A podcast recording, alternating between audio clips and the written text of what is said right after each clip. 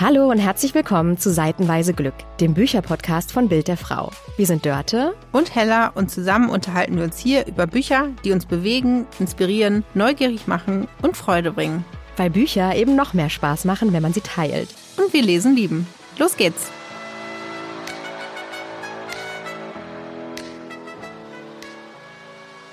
Schön, dass ihr wieder dabei seid bei einer neuen Folge Seitenweise Glück. Wir sind Hella und Dörte und wir sind Redakteurinnen bei der Bild der Frau und Host dieses Podcasts, weil wir uns einfach super gerne mit Büchern beschäftigen und das gerne mit euch teilen möchten. Und in diesem Podcast reden wir über Bücher, die uns beschäftigen, die uns bewegen, die uns aber auch neugierig machen, die wir vielleicht noch gar nicht kennen.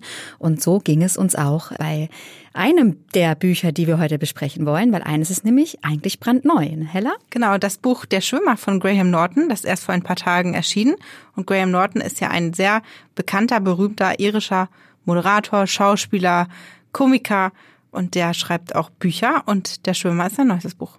Das war übrigens mein Highlight des Wochenendes, wenn ich das kurz erzählen darf. Äh, Graham Norton hat mir wenn ich ganz ehrlich bin, noch nicht so wahnsinnig viel gesagt und ich habe ihn äh, gegoogelt und bin in ein kleines Graham Norton Rabbit Hole gefallen, weil ohne Witz Cook-Empfehlung, diese YouTube-Videos von seiner Show, wo er wirklich die größten aller Stars interviewt. So, ich habe das erste Video gesehen, da saß er mit Elton John und Julie Dench auf der Couch, die sind so witzig. Hast du da auch was von gesehen? Ja, ich kenne ein paar Videos davon und es macht gute Laune. Also wenn man mal gute Laune braucht und mal keinen Bock auf Katzenvideos oder Hundewelpen hat, kann man sich auch was von Graham Norton angucken. Genau, also nicht nur Leseempfehlungen, sondern auch Guckempfehlungen an dieser Stelle. Und ob das Buch genauso gute Laune macht, das versuchen wir jetzt mal rauszufinden, oder? Genau, dagegen stellen wir ein anderes Buch rund um eine Küstengeschichte und zwar von Delia Owens, Der Gesang der Flusskrebse, schon ein bisschen älter, auch schon verfilmt. Dörte ja. hat es schon einmal gelesen und jetzt zum zweiten Mal für mich was neu. Genau. Und das besprechen wir dann nach Graham Norton. Ganz transparent. Und genau wegen dieser beiden Schauplätze der Bücher haben wir diese Folge auch Küstengeschichten genannt. Wir finden, es klingt schön sommerlich leicht und legen jetzt einfach mal los. Hella, erzähl uns mal, was hat Graham Norton da aufgeschrieben in seinem neuesten Roman? Graham Norton hat in der Schwimmer Helen zur Protagonistin gemacht. Sie ist eine pensionierte Lehrerin, war Schulleiterin und hat sich ein altes Farmhaus an der irischen Küste gekauft, schön mit Blick auf die See wohnte da erst alleine. Später ist dann ihre Schwester Margaret dazugezogen. Die hat sich von ihrem Mann scheiden lassen. Das ist ein bisschen schwierig, denn seitdem hat Helen das Gefühl, sie ist eigentlich Angestellte von Margaret und muss ihr jeden Wunsch von den Lippen ablesen. Und eines Abends sitzt Helen alleine auf der Terrasse, gönnt sich gerade einen Gin mit Bitter Lemon, ein paar Nüsschen dazu, als sie einen Typen vorbeilaufen sieht, der auch grüßt und der geht schwimmen. Er lässt eine Tüte am Strand liegen, geht ins Wasser und Helen schläft ein. Sie macht ein Nickerchen. Ja, sie genießt einfach den ruhigen Abend im Ruhestand und als sie wieder aufwacht, ist der Schwimmer natürlich nicht mehr zu sehen. Es ist auch schon eine Stunde später, aber die Tüte liegt noch da und sie fängt an, sich große Sorgen zu machen. Und natürlich gibt es in diesem irischen Dorf, das ist ja so schön in Irland, es mag noch so klein sein, aber es gibt einen Pub. Und auch bei Helen ums Eck ist einer, der wird bewirtschaftet von Pat. Sie geht rüber, erzählt eben, da ist ein Schwimmer ins Wasser gegangen, die Tüte liegt noch da, wir müssen irgendwas machen. Die beiden beschließen dann, sich erst die Tüte anzugucken, was da so drin ist, und dann die Polizei zu rufen. Denn Helen vermutet, es liegt ein Verbrechen vor. Mhm. Und damit startet dann der Kurzkrimi von Graham Norton, weil es ist wirklich kurz. Es sind im Vergleich zu Delia Owens wirklich nur ein paar Seiten. Man kann es also wirklich schön an einem Nachmittag, wenn man selber nichts zu tun hat und sich ein Buch gönnen möchte, echt schön lesen. Ja, fand ich auch. Ich hatte auch gleich Lust auf einen Gin mit Bitternem und ein paar Nüsschen dazu. Im Meeresgarten, sagt doch Helen immer so schön, oder? Da kriegt man doch richtig Sehnsucht, ne? Ich möchte auch gerne mal bei Helen im, im Garten sitzen. Das klingt wirklich wie eigentlich der Traum, den man hat, wenn man sagt, ach, irgendwann ist man durch mit dem Arbeiten und hat sich ein schönen Ruhestand verdient, dann würde ich gerne so wohnen wie Helen. Ja, würden nicht dann plötzlich Ereignisse einbrechen, von denen Helen ja erstmal auch nicht so begeistert ist, ne? weil sie, glaube ich, sie war Lehrerin, sie erzählt auch so ein bisschen, sie möchte gerne zur Ruhe kommen, sich zurückziehen. Aber ich glaube, so ein bisschen Einsamkeit schwingt dabei ja auch mit, habe ich rausgelesen aus der Figur. Und so ein bisschen hängt sie sich da ja auch ziemlich rein und hat das Gefühl, da ist was passiert. Sie hat auch ein schlechtes Gewissen, weil sie eingeschlafen ist und zuletzt gesehen hat, wie dieser Schwimmer relativ weit draußen war, glaube ich. Ne? Aber auf jeden Fall wendet sie sich dann auch an den den Detective des Ortes und dann entspinnt sich so eine kleine, feine und ich würde sagen fast doch ein bisschen so gemütliche Kriminalgeschichte, oder? Aber in keiner Weise grausam ist oder es gibt auch keine blutigen Morde oder ähnliches. Ich finde, es geht vielmehr um die zwischenmenschlichen Fäden, die sich da spinnen zwischen den Personen, nicht so sehr um das Verbrechen. Oder wie hast du das gelesen? Es geht vor allen Dingen auch so ein bisschen darum, wie hängen die zusammen, ne? Also Helen und Margaret, die ja nun nicht das beste Verhältnis eben haben. Margaret tritt dann auch einmal vor Fernsehkameras, weil Helen irgendwie gerade nicht da ist und behauptet dann, ja, ja, ich habe das auch alles mitbekommen. Ich meine, hallo? Geht's noch so? Dann die Beziehung zwischen Helen und Pat, die sich entwickelt. Da merkt man auch, ne, dieses Stückchen Einsamkeit, was du vorhin angesprochen hast, vielleicht auch so ein bisschen Romantik ähm, entflammt dann auch. Und äh, die Beziehung von dem Schwimmer und seiner Frau, vermeintlichen Frau. Man, also man muss mal ein bisschen äh, gucken, es ist äh, ja wirklich nicht so, nicht so lang. Man kann es gut lesen, wenn man jetzt denkt, ach, ich möchte wissen, wie das ausgeht. Ein Nachmittag und man weiß, ja. man weiß Bescheid.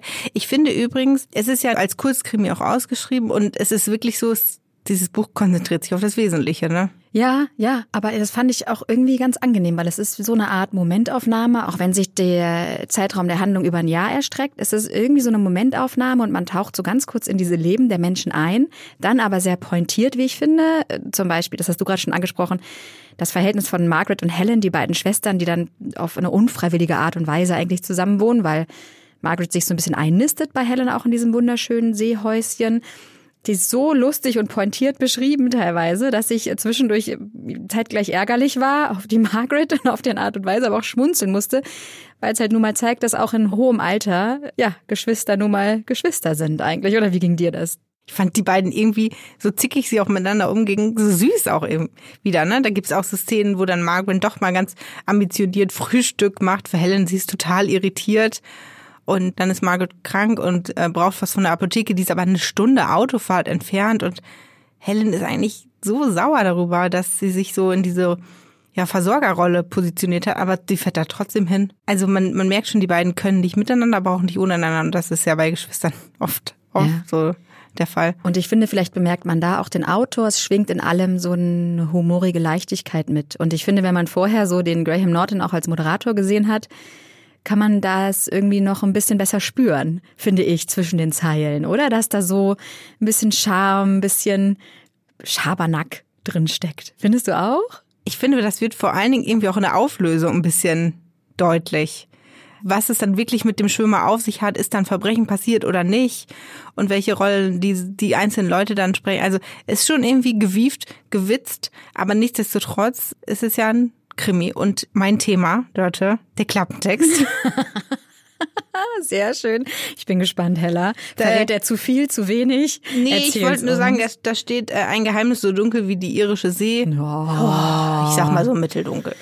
Ja, ich finde aber die irische See, in die taucht man schon schön ab, beziehungsweise in die Region drumherum. Also ich äh, war da noch nie. Du warst schon mal da, oder? Mehrfach in Irland, ja, es ist schön. Oder? Wunderschön. Und so Cork und äh, den, das ist der Südwesten Irlands, glaube ich, und auch noch so eine ziemlich roughe Gegend, auch so ein bisschen so typisch irisch, wird manchmal beschrieben, wenn man über die Region liest. Auch da habe ich gedacht, würde ich schon gern mal hin und mal so einen Sommer verbringen und in Helens Meeresgarten sitzen. Und man kann sich auch gut vorstellen, jeder, der da schon mal war, weiß, wenn es da stürmt, da kann auch schon mal ein Schwimmer verschwinden. Okay. Also ist gar nicht so unrealistisch. Nee. nee. Also die, die Ausgangssituation ja, ist nicht so unrealistisch. Alles, was dann kommt, mal Okay, Was? wir sehen. genau. Wir sehen. Sehr schön. Und ich finde, es ist so ein gutes Strandlesematerial, würde ich sagen. Oder ist klein, leicht, handlich, sieht schön aus. Da hat man Spaß dran, sich das anzugucken. Passt in jede Strandtasche und man hat äh, gefühlt auch, glaube ich, wenn man sich da einen Nachmittag rein vertieft, durch, oder? Was würdest du sagen? Genau. Wenn man nicht in Urlaub fährt, sondern einfach einen Ausflug an den Strand macht, ist es perfekt. Und was ja ganz schön ist, das kennst du bestimmt auch, wenn du ein richtig gutes Buch hast, dann vertieft man sich so darin und dann ist man irgendwie auch ja, schon fast ein bisschen böse, wenn man keine Zeit mehr hat, weiterzulesen oder wenn man irgendwie gestört wird oder man muss irgendwas anderes machen. Und hier ist es ja so, das kann einem fast nicht passieren, weil es, ich glaube, es hat 98 Seiten, mhm, so um den Dreh. Man ist eben fertig. Die Geschichte ist abgeschlossen. Man kann sich dann was anderem widmen und das ist ja auch mal ganz schön. Würdest du eigentlich sagen, dass der Kurzkrimi jetzt auch schon eine Kurzgeschichte war? Wir hatten ja schon mal ganz kurz über Kurzgeschichten gesprochen, als wir einen Tipp, einen Lesetipp bekommen haben. Und ich sagte dann ja noch, Kurzgeschichten sind nicht so mein Ding. Das hier nicht, ne? Also ich finde, Kurzgeschichten sind vor allen Dingen halt immer Kurzgeschichtensammlungen, ne? Das heißt, so ein Buch mit verschiedenen Geschichten drinnen, das hätte ich jetzt nicht als Kurzgeschichte deklariert, sondern wirklich eher so als kleinen, als kleinen Kurzkrimi. Aber es ist schon eine kleine Lesefreude. Ich finde, es ist so ein bisschen erfrischend wie so ein Eistee am Nachmittag irgendwie. Oder der Gin am Abend. am Abend, ne? Ja. Wir trinken natürlich nicht genau. nachmittags, nein. nicht nachmittags Alkohol, sollte man nicht. Wir haben ja auch kein Farmhaus, wo wir sitzen könnten und das Im, äh, machen können. Im Meeresgarten würde ich mir das mal überlegen. Ja. Aber liebe Hella, bevor wir zum nächsten Buch übergehen, hier könnte jetzt Werbung kommen. Und jetzt ist auch schon vorbei. Weiter geht's. Wollen wir überleiten zum nächsten Buch? Auch das spielt nämlich in der Küstenregion Unbedingt. und zwar in einer ganz ganz prägnanten auch nochmal, finde ich. Ne? Und ich hatte mir bei Graham Norton einen Satz unterstrichen, den ich sehr schön fand. Und so wie du die Klappentexte hast, habe ich manchmal ja meine Sätze, die ich liebe. Und da sagt am Ende der Sheriff, der in dem Fall ermittelt, zu Helen, ein einsames Herz findet immer einen Weg, sich zu füllen. Und ich fand das einen super schönen Satz. Das passt sehr gut, finde ich, zu Graham Norton, aber es passt auch wahnsinnig gut zu unserem nächsten Roman, Delia Owens. Und einige oder viele von euch wissen bestimmt schon warum, weil ich glaube, viele haben dieses Buch einfach schon gelesen. Das war ein wahnsinniger Bestseller. Ich glaube, 2019 das meistverkaufte Buch in den USA. Ähnliche Erfolgsgeschichte hier in Deutschland hingelegt, ist verfilmt worden, war, glaube ich, letzten Sommer in den Kinos, ne? Der Gesang der Flusskrebse. Und viele von euch haben es bestimmt schon gelesen oder verschenkt oder geschenkt bekommen. Und wir hoffen, ihr habt trotzdem Lust, jetzt nochmal zuzuhören, was so unsere Ideen dazu sind. Deswegen halte ich die Zusammenfassung auch ein bisschen kürzer und lege einfach mal los. Der Roman beginnt mit einem Prolog. Wir sind im Jahr 1969, befinden uns in den geheimnisvollen Sümpfen von North Carolina, morastige Erde, diese Bäume, tief hängende Äste. Langsam geht dann diese Landschaft über auch in Meer, aber es ist eine ganz geheimnisvolle, besondere Landschaft. Das wird schon in den ersten Sätzen klar. Und in dieser Landschaft unter einem Feuerturm liegt die Leiche von Chase Andrews. Dann springen wir ein paar Jahre zurück ins Jahr 1952 und wir lernen Kaya kennen. Kaya lebt mit ihrer Familie in diesen Sümpfen in einem kleinen verfallenen Haus, sehr ärmlich am Rande einer Lagune. Sie lebt mitten in der Natur, ist ganz viel draußen, frei wie der Wind, das wird schnell klar. Aber an diesem Sommertag sieht das kleine sechsjährige Mädchen Kaya, wie ihre Mutter in ihren schicken Krokoschuhen sich mit einem Koffer in der Hand auf den Weg Richtung Stadt macht und diesen Weg geht, ohne sich nochmal umzudrehen. Und Kaya sieht den Rücken ihrer Mutter, ihre Füße, den schwingenden Rock und spürt, glaube ich, schon ein bisschen, dass sie da ihre Mutter zum letzten Mal sieht. Die Mutter verlässt die Familie, flieht vor der Gewalt des Vaters, vor den ärmlichen Verhältnissen und Kaya ist ab dem Zeitpunkt alleine mit ihrem Vater und ihren da noch vier Geschwistern. Die älteren zwei oder drei Geschwister gehen relativ kurz nach der Mutter. Es folgt noch ein bisschen Zeit mit ihrem älteren Bruder Jody, mit dem sie gemeinsam immer die Wildnis um sie herum erkundet, die Tiere, das Wasser, die Natur. Doch auch irgendwann sagt er, er muss auch gehen und verschwindet und Kaya ist alleine mit ihrem Vater. Und auch der bleibt nicht mehr lange und verlässt sie irgendwann. Und Kaya ist mit sechs oder sieben Jahren dann, glaube ich, komplett auf sich alleine gestellt und wächst in diesen Sümpfen auf. In der Stadt nicht richtig angekommen. Es gibt einen Versuch, sie zur Schule zu schicken, der scheitert und dann ist sie eigentlich auf sich alleine gestellt. Heißt in der Stadt nur das Marschmädchen und hält sich über Wasser, indem sie Muscheln verkauft an einen kleinen Warenhändler, der ihr wohlgesonnen ist, Jumpin. Sie hat nur ein paar Vertraute neben den Tieren, den Pelikanen, den Möwen, die sie täglich besuchen, mit denen sie eigentlich aufwächst, die ihr Mutter und Vater werden eigentlich auch ein bisschen. Das ist Tate. Tate ist auch in den Sümpfen unterwegs und angelt manchmal. Und in ihn verliebt sie sich. Und dann entspinnt sich eigentlich eine, ja, tragische Liebesgeschichte. Zwei tragische Liebesgeschichten, würde ich sagen, die mit der Leiche, die 1969 gefunden wird, endet und Kaya in wirklich sehr, sehr schlimme, schwierige Situationen bringt. Und mehr sei an dieser Stelle nicht verraten. Ich habe das Gefühl, ich lebe mit Kaya in diesen Sümpfen. Die Beschreibung der Natur. Wie ging's dir da, Hella? Ich kam ein ganz kleines bisschen schwierig rein.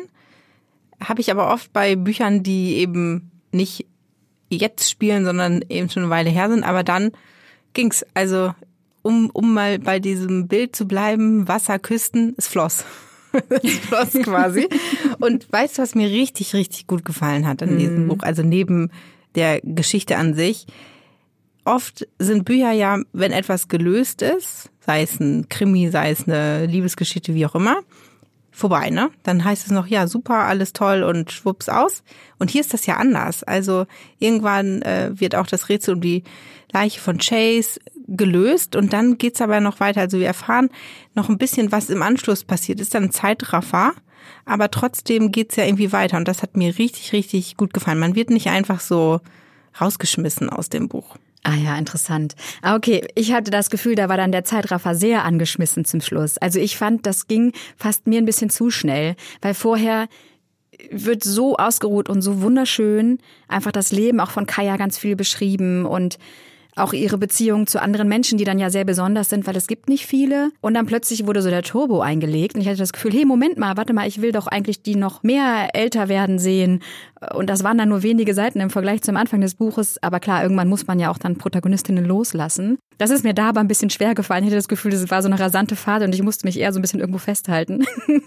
weil sie plötzlich halt Mitte 60 war und ich so, hä? Sie war doch gerade noch das kleine Kind, aber mhm. vielleicht hat das auch was damit zu tun, dass man so in der Geschichte drin steckt und dann so der Abschied von Figuren, die einem ans Herz gewachsen sind, einem ein bisschen äh, schwerfallen. Ja, ich glaube, natürlich war das ein krasser Zeitraffer und sehr, sehr viel in sehr kurzer Zeit oder auf sehr, sehr wenigen Seiten, aber trotzdem war es ja eine Beschreibung, wie es weitergeht und da war mir das jetzt ehrlich gesagt völlig egal, ob das jetzt schnell geht oder nicht, aber ich wurde nicht so alleine gelassen und ich konnte auch so ein bisschen Abschied nehmen von dem Buch. Und das fand ich total schön und würde ich mir öfter echt wünschen bei mhm. Büchern. Ja. Und kannst du verstehen, warum das Buch so wahnsinnig viele Menschen auf der ganzen Welt so sehr in den Bann geschlagen hat? Weil, wie du sagst, es spielt ja eigentlich äh, jetzt in einer Zeit, die unserer nicht so wahnsinnig nah ist und es spielt jetzt aber auch nicht in einer Zeit, die ganz weit zurückliegt und hat vielleicht dann so den Charme von so einem Mittelalterroman oder sowas. Also es ist schon ein interessantes Setting eigentlich, oder? Ich kann das total verstehen weil wir die Geschichte um Kaya so nah gebracht bekommen mit allen Herausforderungen, denen sie sich stellen muss, diese ja, schrecklichen Momente in ihrer Familie, wie sie sich da durchschlägt, wie sie ihr Leben alleine hinbekommt, wie viel Misstrauen ihr entgegengebracht wird von den Bewohnern der Stadt, an, an dessen Stadtrand sie, sie wohnt. Also man schlägt sich jetzt auch ziemlich schnell auf ihre Seite einfach, weil man denkt, was ist das für eine Ungerechtigkeit? So, die sagen dann ja immer, das Marschmädchen, das Marschmädchen und so, alles dreckig. Man schlägt sich eben auf ihre Seite, dadurch wächst sie einem natürlich viel schneller ans Herz als andere Protagonisten in dem Buch. Und ah ja, man will einfach wissen, wie geht das aus, wie entwickelt die sich, ähm, ja, gibt es vielleicht auch mal schöne Momente in ihrem Leben neben den Begegnungen mit den Tieren. Man lernt auch sehr viel, finde ich, über Natur ja. und Tiere. Total, aber so aus ihrer Perspektive, das ist mhm. so toll, ne? Finde ich. Also man schlägt sich ja nicht nur auf ihre Seite, man bewundert sie ja auch wahnsinnig für ja. ihre Stärke, dafür, wie sie sich da durchschlägt. Und das fand ich schön, freut sich über jeden schönen Moment, den sie so hat. Also die Momente, in denen mir, und ich tendiere ja dazu, ein bisschen zu weinen, wenn ich lese. Also ich habe nicht geweint Nein, bei diesem. Nee. So.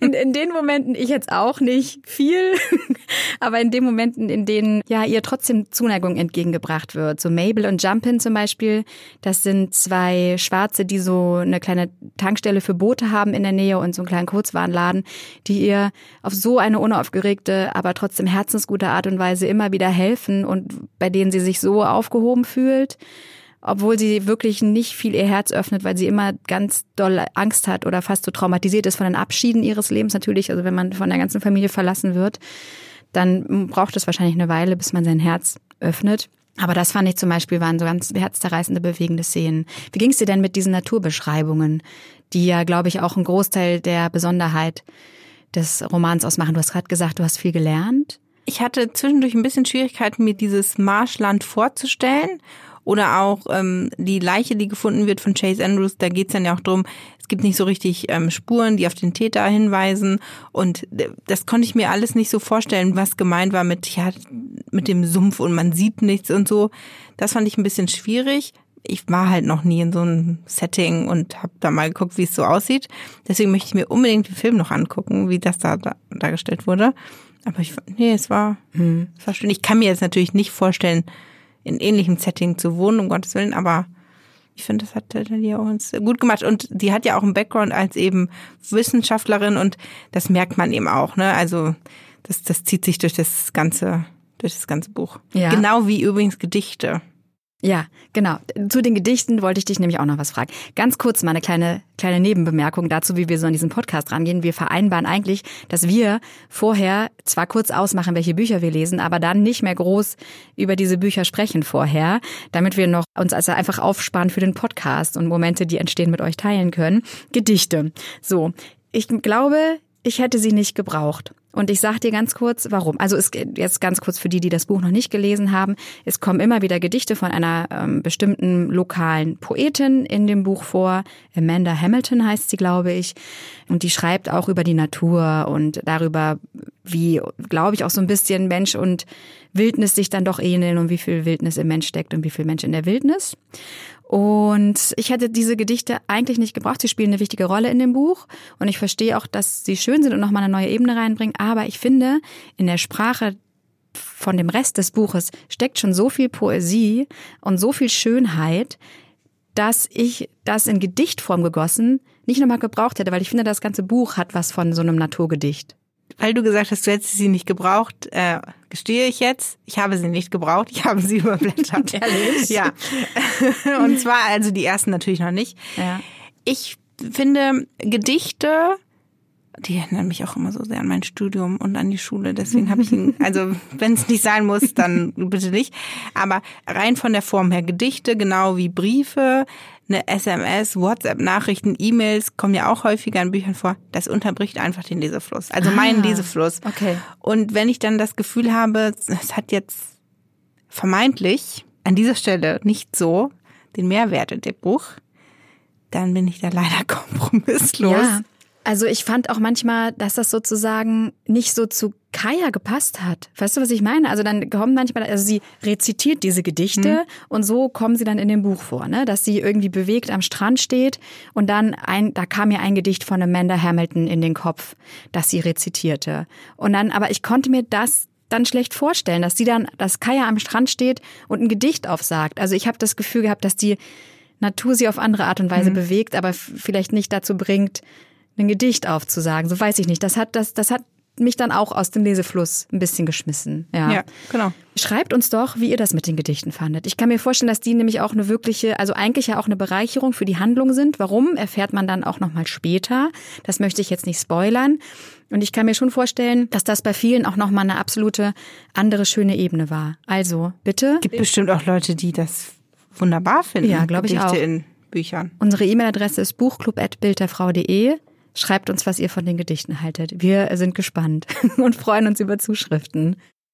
Apropos Zuschriften, mhm. bevor wir zu den Lesetipps kommen, die uns ja zugeschickt werden, ja. noch eine Vergleichsfrage. Ich glaube, über dieses Buch könnten wir noch stundenlang reden. Wirklich? Ja. Wir haben aber nicht mehr die Zeit. Wir sind jetzt schon über unserer Zeit.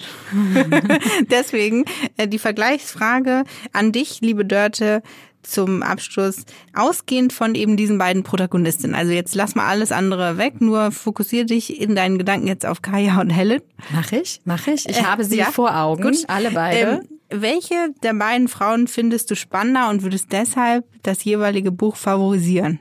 Das ist eine schwierige Frage, Hella. Wirklich. Als ich sie dir stellte, wirkte sie auch wahnsinnig komplex.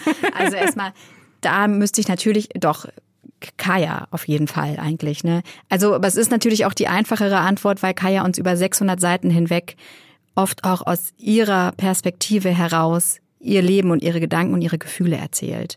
Helen kommt einem nah, aber nicht so nah. Das hat aber auch einfach mit der Länge des Buches zu tun. Ich finde es aber, wenn wir darüber gerade sprechen, auch super interessant, dass wir diese beiden Bücher so gegensätzlich, wie sie sind, ausgewählt haben weil, finde ich, die total toll zeigen, was Literatur kann. Nämlich auf 100 Seiten oder weniger als 100 Seiten faszinieren und uns einen Ausschnitt aus einem Leben von Menschen zeigen, die uns auf irgendeine Art und Weise dann trotzdem nah sind, wenn wir das Buch zuklappen.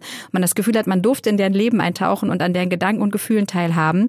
Das geht auf unter 100 Seiten genauso gut wie auf 600 Seiten. Und Literatur kann auch Orten äh, eine ganz andere Bedeutung zuweisen. Ich finde, das wird an diesen beiden Küstengeschichten eben auch nochmal total deutlich. Einmal bei Helen einfach dieser Ruhepol und bei Kaya einfach ein, ja, ein Ort zum Überleben. Ja, in diese Richtung geht auch meine Vergleichsfrage. Welche Region ist für dich nach dem Lesen der Bücher spannender? Die Sümpfe in North Carolina, USA oder Cork Südwestküste Irlands. Okay, da bin ich jetzt vielleicht ein bisschen voreingenommen, weil ich einfach diese Region in Irland kenne, diese die Küsten, die verschiedenen Küsten. Deswegen finde ich also per se eigentlich schon spannend. Und dann habe ich mir ja auch nochmal den Trailer des Films angeguckt und da habe ich Krokodile gesehen im Marsch. Und ähm, deswegen würde ich dann jetzt zum Schwimmer tendieren, aus Selbstschutz. Vor den Krokodilen. Ja, genau. Und Bären. Aber ansonsten nicht viele gefährliche Tiere dort. Die gefährlich, das reicht doch. Das, ja, ich weiß, das reicht. Aber das zeigt ja nochmal, also weil diese Sumpflandschaft, die war ja faszinierend und aber auch so ein bisschen düster zugleich, mhm. ne? Ja. Und die größte Gefahr waren ja immer die Menschen, nicht die Wildnis, oder? Das stimmt, ja, weil, weil Kaya einfach im Einklang gelebt hat mit den Tieren, ne? Ja. Mehr mit den Tieren als mit den, mit den Menschen. Ah, schön. Also, zugeschickt bekommen haben wir wieder Lesetipps. Falls euch diese beiden Bücher jetzt noch nicht gereicht haben und ihr braucht noch andere Inspirationen, kommen hier jetzt unsere Lesetipps. Lesetipp. Ich bin Julia, Redakteurin bei der Bild der Frau und ich lese gerade Elbehafen Bulle von Ben Westphal. Äh, das ist ein Pseudonym für einen Hamburger Drogenfahnder. Und es geht um den pensionierten Gerd Seeling, der im Hafen ankommende Matrosen bei ihren Landgängen betreut. Und ich fand das wahnsinnig interessant, mal einen genauen Einblick zu bekommen in die Arbeit der Polizei und ist so schön authentisch. Das ist schön auch zu sehen, dass Polizeiarbeit nicht so glamourös ist und vieles eher zufällig passiert. Also ich fand es wahnsinnig spannend und habe das in zwei Tagen durchgelesen.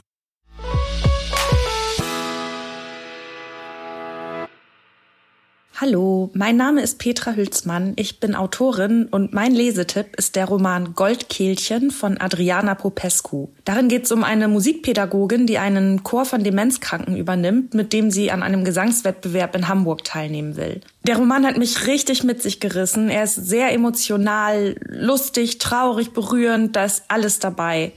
Ich habe die Story und die Charaktere wirklich geliebt und kann das Buch nur jedem ans Herz legen.